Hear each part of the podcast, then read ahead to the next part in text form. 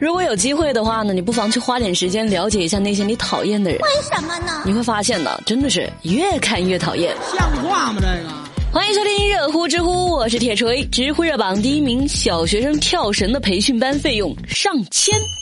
最近一位来自杭州的妈妈，因为她儿子的跳绳问题，那是压力山大。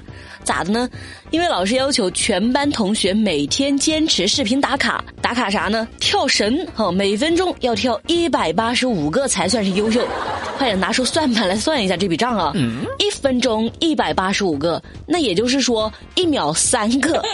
有家长说，跳绳已经超越了数学和英语，成为了一年级要迈过的第一道门槛。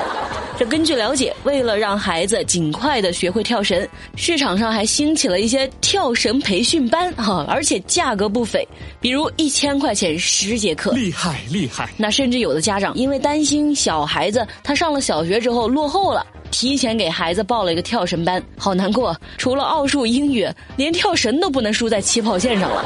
有网友觉得啊，这跳绳其实没必要花钱呐，只要爸爸妈妈陪着孩子一起练。哈，你买个两块钱一根的绳子，也应该很快就学会了呀。你问我，我问谁去？知乎热榜第二名，妻管严男子举报自己酒驾。十月六号，杭州良渚派出所他接到了一起特殊的报警，哈，男子曹某举报自个儿酒驾。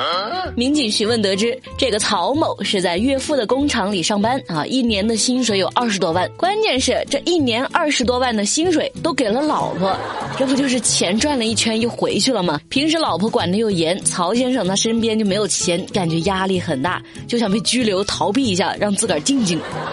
一年下来的血汗钱，自个儿都不能支配一点点，当然不好受了。经过检测，曹某确实为醉酒驾驶，已经被刑拘。你到底要干什么呀？难道这个就是你们口中甜甜的恋爱呀？我怎么听起来像是岳父招了一个廉价劳动力？哎，还顺带解决了女儿的婚姻问题，这一举两得啊！瞧我这个笨脑袋！知乎热榜第三名，熊孩子寄妈妈的首饰盒表白。最近，杭州的一个小朋友趁着妈妈出门买菜，通过某个寄快递的 APP 就喊了快递员上门取件，想把妈妈的首饰盒打包寄走。那原因竟然是想给同校的女生送礼物。这小朋友啊，因为也不知道收件人的地址，就随手乱填了一个。这幸亏上门取件的快递小哥及时发现，避免了损失。不是，我都还没对象呢，你说现在的幼儿园的孩子都有了。话说，这小子泡妞还真的下血本了。我妈已经三天没有打我了，三天没有打我了。知乎热榜第四名，群控软件几个小时刷出十万加。那都说现在是大数据时代啊，微信要看十万加，淘宝呢又看成交量。但你不知道，其实很多数据都是可以作假的。有的人呢，他就在一台装有某个软件的电脑上，将三十个微信号在三十部手机上登录，直接操纵电脑就可以操纵手机，再点个什么一键转发的按钮，这三十个微信号就可以同时转发一篇文章，也就意味着仅仅几秒钟的时间，这个文章就可以获得三十个阅读量。那按照这样的方法去操作呢，随便刷出个几万呐、几十万的点击量都是很容易的。有知情者说哈，使用新的群控软件可以轻松实现一个群控软件控制数百个社交软件账号，操作又简单，成本又低。那这么好的软件，你不去拼多多砍一下价，那可惜了呀。现在的确是数据时代，但是有多少数据是真的呢？就好比啊，那个毕业生平均工资说是五千多是吧？哼。对不起啊，铁锤给大家拖后腿了。告辞，告辞。知乎热榜第五名，爸爸嫌吵，五万块钱卖掉了儿子。九月三十号，浙江金华一个女子报案说，出生两个月的儿子疑似被拐走。警方调查之后发现，竟然是这个女生的老公叶某把孩子送人了。这根据叶某交代，他和妻子的感情不和，经常吵架，又加上孩子吵得心烦的很，于是就上网找了一对广东的夫妇，计划把孩子送给他们，并收个什么五万块钱的好处费。我怎么感觉这算是贩卖儿童了呀？这男的，哎呀，我就直说了吧，他这这种人不配做父亲。知乎热榜第六名，警方破获亿元制造假阿迪案。江苏扬州小吴网购了一件最新款的阿迪达斯的 T 恤，可是衣服到手之后发现有碎线头啊，怀疑是假货，就报警了。警方调查之后，顺藤摸瓜就摸到了一个涉案将近一亿元的制造售假产业链，共抓获了涉案者三十三人。警方查抄一个制假窝点的时候，工作人员还大声的喊呢：“哎，你不要影响我工作！”好，不管怎么样，气势上不能输嘛。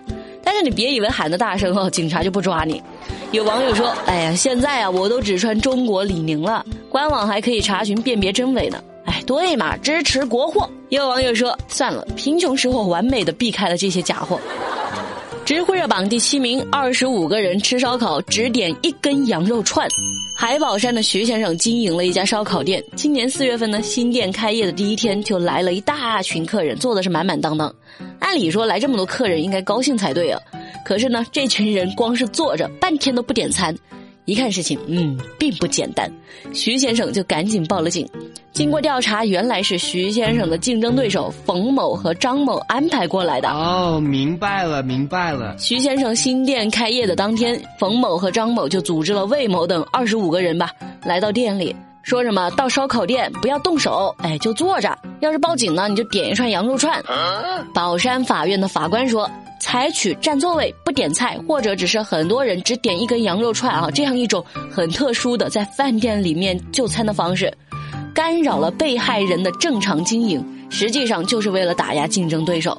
最终，冯某、张某被判寻衅滋事罪，处以有期徒刑九个月。另外呢，还有十三个人犯了寻衅滋事罪，分别判处了有期徒刑六到七个月。哈，这一波扫黑除恶干的是漂亮哈。恭喜啊，可以在里面过个年了。要脸吗你？知乎去答是有趣的趣。提问：刚吃完晚饭，哎，对面的帅哥过来敲门，问你能不能出去陪他走一圈。虽然呢内心激动了一下，不过还是让他稍等哈，我要关起门来涂个口红，梳下头发，还换一身新的裙子。那出来之后说一句什么话啊最搞笑呢？人呢？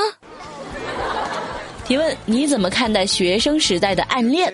小孩子才暗恋好吧，大人那都生无可恋了。好啦，今天的节目就说到这儿，明天早上记得准时收听，拜拜。